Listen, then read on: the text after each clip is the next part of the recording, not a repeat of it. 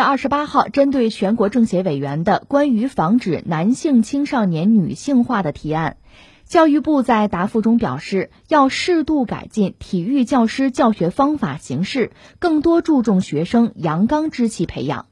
在网友的评论当中，有人对培养阳刚之气表示支持，也有人认为关注男性青少年女性化是矫枉过正的表现。有媒体对此发布了一个网络投票，有百万人参与其中，超过六成的网友认为有必要培养男性青少年的阳刚之气。关于这一现象，不少学者、教育工作者就曾经做过分析研究，而在教学层面上，则有多地开始尝试开设男生班，或者在教育初始阶段补充更多的男幼师。而北京大学中文系的一名教授曾经撰文对此类现象表达了不同看法。他说：“经过多年的男女平等等方面的追求和争取，男女两性表现出更多的相互理解和相互包容等，已经是正常情况。男性有一些体贴细微的表现，也不能说是糟糕的问题。”哎，这个话题最近好像挺热，就是这个男孩男生的刚阳之气问题。你要问我现在是不是男生缺乏刚阳之气啊？你要问我，我觉得也是，主观感觉就是这样子。你说怎么样让男生有刚阳之气啊？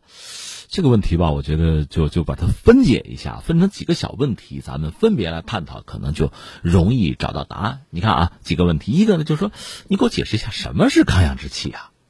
打打杀杀，蛮不讲理。这不是对吧？那什么是刚阳之气？这个我们先打一个问号。然后就是，如果你说我们现在缺乏，就男孩缺乏刚阳之气，为什么呀？他怎么就缺乏刚阳之气了？什么原因造成的？那把前两个问题说清楚，第三个问题就是怎么让孩子们具备刚阳之气？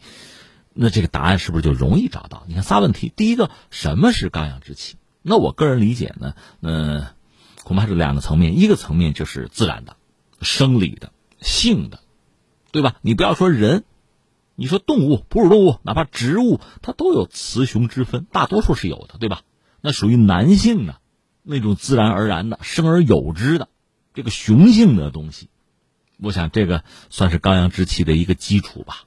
从根本上讲，男女有别吧，我就想起谁啊？达尔文哈，达尔文这个做小猎犬哈，在全球啊环球航行，考察嘛，最后搞出了自己的一套这个理论。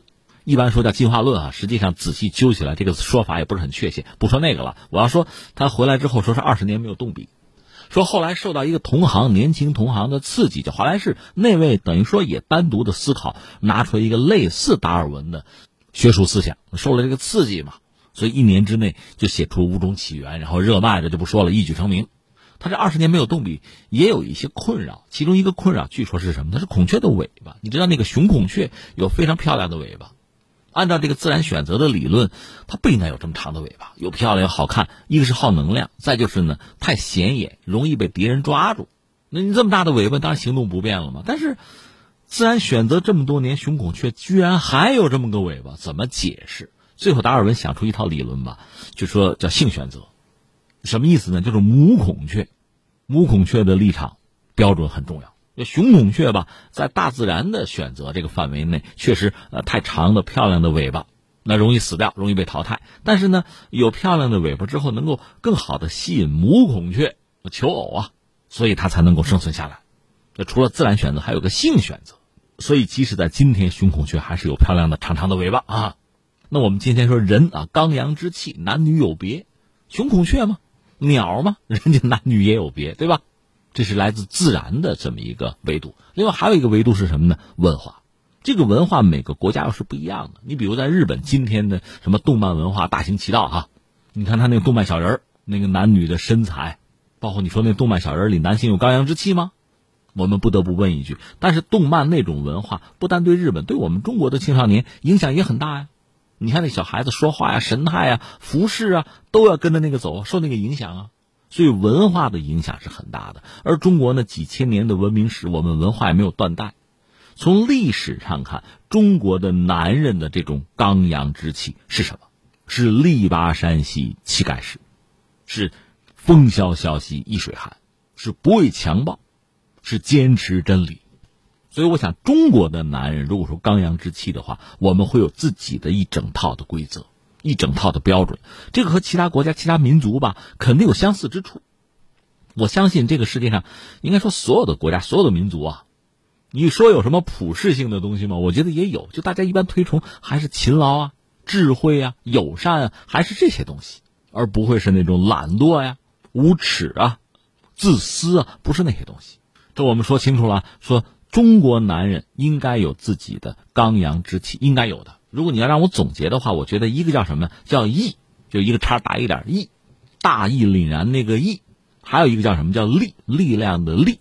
我觉得这今天中国的这个男儿啊，刚阳之气啊，是不是？首先是这么两个东西。我这挂一漏万，说说我个人的理解嘛。所谓义呢，它确实是就正义的义嘛，这是我们的崇尚，是我们的追求，这是我们信仰的东西。而力量的力呢，这是自然。历史和现实都赋予我们对男人的一个基本的要求，这我说清楚，简单解释一下，我理解的刚阳之气应该是这个东西啊。那你说为什么说年轻人没有刚阳之气啊？原因是什么呀？那两方面找原因嘛，一个就是先天的，生下来就没有，这个你想这个比例肯定非常非常小了，男女有别吧？生下来一看是个男孩，是个女孩，先天的东西他就具备。也许这个自然界或者命运啊，跟某个孩子开玩笑，有有可能就性别倒错有。那那会很少啊，那剩下的就是后天，后天就是教育，就是培养了。那主要是比如家庭，比如学校啊，比如社会，那加上孩子身边一些朋友的影响啊，包括他看的一些影视作品，就是审美，社会的审美，对他产生这样那样的影响，最后让他沿着某一条路就走下来，成了今天的自己，就这样子。所以如果说哈，就有些教育工作者觉得孩子缺乏阳刚之气。那就不简单的是在学校内，在班级里就能让孩子具备的，不那么简单。但是需要整个社会形成合力，大家有共识，就是什么叫刚阳之气，大家有一个共识，然后从各行各业各个领域去强调这个东西，才有可能让男孩子去具备它。如果只是一个学校里一个班级里强调孩子们要有刚阳之气，你看的影视作品啊、动漫啊、审美啊，全是娘娘腔，那是时髦的。那是值得学习和模仿的，你这个刚阳之气的培养，我看就肯定是要半途而废了。说到这儿，最后就说怎么办？怎么办？我理解，如果那个叫义啊，那个力，能够形成一个共识，大家认同的话，就是从这两个方向想办法解决了。那我们社会上真的是要崇尚一种呢，就是实事求是的，追求真理的，说真话的，敢于捍卫这个东西的，对那些丑恶的现象，我是可以拍案而起的。而这种做法是被社会推崇的，而不是相反。如果大家都是谨小慎微的，都是个人利益优先的，谁为大家说话，谁为真理说话，谁死无葬身之地，那大家就精神阳痿了，那还谈什么男儿的刚阳之气啊？这叫义。那至于利呢，就好办了，那就是锻炼身体嘛。锻炼身体，你指望大家每个人。自发的、自觉的去做，可能不容易。那怎么着呢？对抗性啊，你比如足球，很激烈的对抗，又是团体运动，他就让孩子们不管从心智、从意识到体质都能够得到增强啊。所以你说刚阳之气，你说孩子们如果缺乏的话，那抱歉，我只能说责任恰恰不在孩子，在整个社会。当我们整个社会吧对刚阳之气有共识，而且倍加推崇，这个事儿就好办。纯属个人的一点观察啊。那么，到底什么是刚阳之气？什么是中国人、中国男儿的刚阳之气？我们整个社会还是要形成一个共识，有了共识，再去解决一系列问题。我想，这应该是我们的方法论吧。